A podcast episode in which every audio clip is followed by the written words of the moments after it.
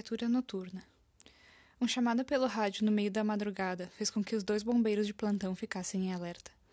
Era difícil manter-se acordado durante as noites calmas de uma cidadezinha tão pacata como aquela, mas a mensagem parecia ser urgente. Atenderam. Quem chamava era o chefe do quartel dos bombeiros da central que ficava na cidade vizinha, a uns 30 quilômetros dali. O homem foi direto em suas ordens. Verifiquem e, se encontrarem algo anormal, capturem com o furgão e levem ao centro de controle de zoonoses. Anotem o endereço. O mais jovem dos bombeiros suspirou. Lá se vai nosso momento de descanso, interrompido por alguma pegadinha que os olhos de um bêbado devem ter pregado nele. Será? O capitão me pareceu bastante sério. Ou então algum animal silvestre tentou atacar alguém porque está assustado. Pode ser. De qualquer forma, temos que ir até lá e recolher o bicho. Pegaram as jaquetas. O ar noturno podia ficar bastante gelado, e as chaves do furgão e saíram em direção à estradinha de terra batida que levava ao endereço passado a eles. Encontraram vários animais pelo caminho, na beira da estrada, com os característicos olhos vidrados e fantasmagóricos refletindo a luz dos faróis. Mas não havia sinal nenhum de caçadores legais pelas redondezas. O local indicado era uma campina cercada, porém sem pastagens ou construções, os dois homens desceram do veículo e se perguntaram ao mesmo tempo, porém sem nada falar um ao outro, quem diabos teria passado por ali àquela altura da madrugada. Atividades ilegais, pensou o homem mais jovem, com toda certeza. Sob o feixe das lanternas, tudo ao redor deles parecia ter saído direto de um filme de terror. Em certo momento, o piado gourento e os olhos vítreos de uma coruja fizeram o coração dos bombeiros disparar. Não tem nada aqui, sussurrou o mais jovens. Vamos embora. Temos que conferir um raio maior. O mais velho dos homens indicou a cerca com a cabeça. Ultrapassaram a barreira.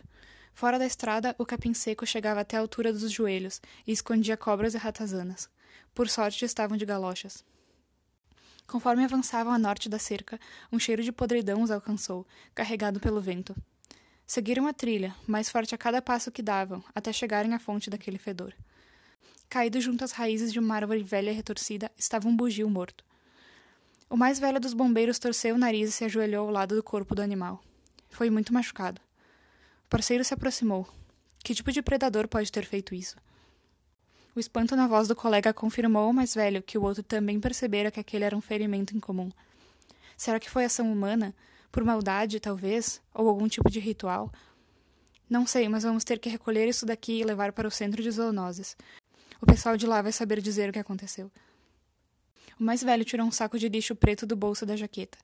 O mais jovem ergueu o corpo mutilado do bugio com a ferramenta de captura que trazia, para que seu parceiro pudesse passar o saco plástico por debaixo dele.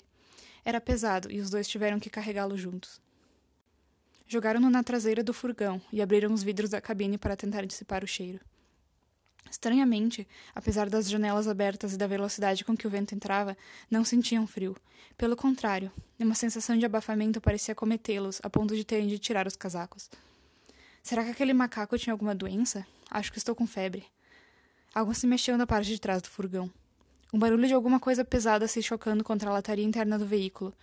Um som de plástico rasgando e derretendo, e então um cheiro muito forte de queimado invadiu a cabine, mesmo com a divisória de compartimentação fechada. Os dois homens se entreolharam, comunicando, sem palavras, o medo inexplicável que passou pela cabeça de ambos por um momento fugaz, como a luz de um relâmpago logo some no céu escuro. Porque havia algo de aterrorizante ali, e isso foi tudo que puderam registrar antes que um tentáculo, ou ferrão, ou presa, encouraçado, arrebentasse a divisória que separava a cabine e a traseira, como se essa fosse feita de isopor. O membro sacudiu no ar como uma mangueira cuja água jorra fora de controle. O bombeiro mais velho fez o veículo sair da estrada. O braço monstruoso balançou mais uma vez, e então deu um bote, acertando o braço do homem do banco do passageiro, que gritou de dor com a ferroada. O mais velho pisou no freio com força, e a massa na traseira do carro fez um som como se tivesse se desequilibrado e batido contra a divisória. O tentáculo, de qualquer forma, permanecia preso ao braço do parceiro, que agora estava rígido, pálido e revirava os olhos. O motorista sacou o revólver que trazia na cintura e atirou contra a casca dura que revestia aquela coisa. A criatura soltou um guincho tão estridente que nem o eco do tiro foi capaz de abafar, e recuou o braço ferrão, de volta traseira pelo buraco que havia aberto na lataria. Rápido e experiente, o bombeiro mais velho abriu a pequena janela no centro da divisória e disparou várias vezes contra a criatura mais medonha que qualquer uma que já habitara seus piores pesadelos. Ela gritou e se retorceu, mas, por fim, com os cinco projéteis restantes da arma cravados em seu tronco, calou-se. O homem esperou um pouco para ter certeza de que a criatura estava morta. Não tinha percebido quanto suava e tremia. Voltou-se para o colega. Ele já havia recuperado a cor, mas segurava o braço ensanguentado com uma expressão dolorosa. Também tremia e estava ensopado de suor. Ele balbuciou. O que. O que era aquilo? Eu não sei, amigo, mas vai ficar tudo bem. Não se preocupe. Vou te levar para o hospital ou o centro de zoonoses e vão cuidar de você. Eles têm antídotos. Apesar de tentar tranquilizar o colega, o homem não sabia se, até chegarem ao seu destino, seria capaz de convencer a si mesmo do que havia dito. Uma vez no centro de zoonoses, os plantonistas recolheram a criatura indistinta e fizeram com que os dois bombeiros assinassem um termo de sigilo sobre o assunto, alegando que aquilo tudo causaria histeria e pânico na população. O mais velho ficou desconfiado, mas concordou, desde que tomassem conta do seu parceiro ferido. Ele passou por exames, recebeu uma dose de um antídoto, apesar de não saberem exatamente da ferroada de qual animal se tratava, e teria de passar alguns dias em observação. Antes de ir para casa, o bombeiro mais velho foi até o leito onde o colega estava internado para se despedir e desejar que se recuperasse logo. O homem mais jovem sorriu, disse que já se sentia muito melhor e que até o ferimento no braço parecia já estar cicatrizando.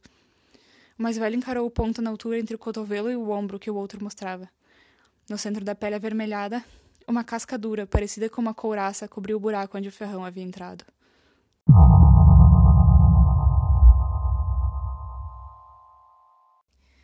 Esse conto foi inspirado na lenda urbana do ET de Varginha. O caso aconteceu em janeiro de 1996, na cidade de Varginha, em Minas Gerais, e tomou proporções nacionais. Trata-se de vários relatos de aparições de seres ou naves extraterrestres em um intervalo de poucos dias. O mais famoso destes relatos é o de três moças que voltavam de um culto na tarde de sábado e decidiram cortar caminho para casa atravessando um terreno baldio. Ali, teriam encontrado uma criatura de aproximadamente um metro e meio, com braços longos, pés grandes, pele oleosa com veias roxas, olhos vermelhos esbugalhados e sem pupilas, e três protuberâncias na cabeça, semelhantes a chifres. Além da aparição relatada pelas jovens, houveram também as de objetos voadores alongados que planavam sem asas e soltavam fumaça branca, avistados por um casal de fazendeiros e por um piloto de ultraleve foram registrados os fenômenos de chuva de granizo e as mortes de animais distintos no zoológico da cidade, onde também uma moradora teria visto a criatura. E o caso de um policial de 23 anos que moveu uma dessas criaturas desconhecidas para levá-la a estudos, e, dias depois, apresentou um caso de infecção e veio óbito. Há inúmeras especulações sobre as histórias contadas do ET de Varginha. Fato é que ela ainda se tornou um fator de estímulo turístico e econômico para a cidade.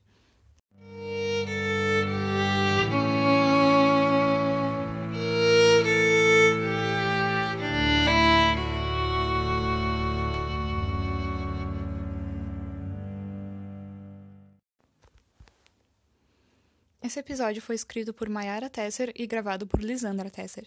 A pesquisa tem como fonte o site Varginha Online. As artes de capa e divulgação foram feitas por Lisandra Tesser. E a trilha sonora foi reunida do banco de áudio do YouTube e Anchor. Para quem ouviu até aqui, meu muito obrigada e até a próxima história.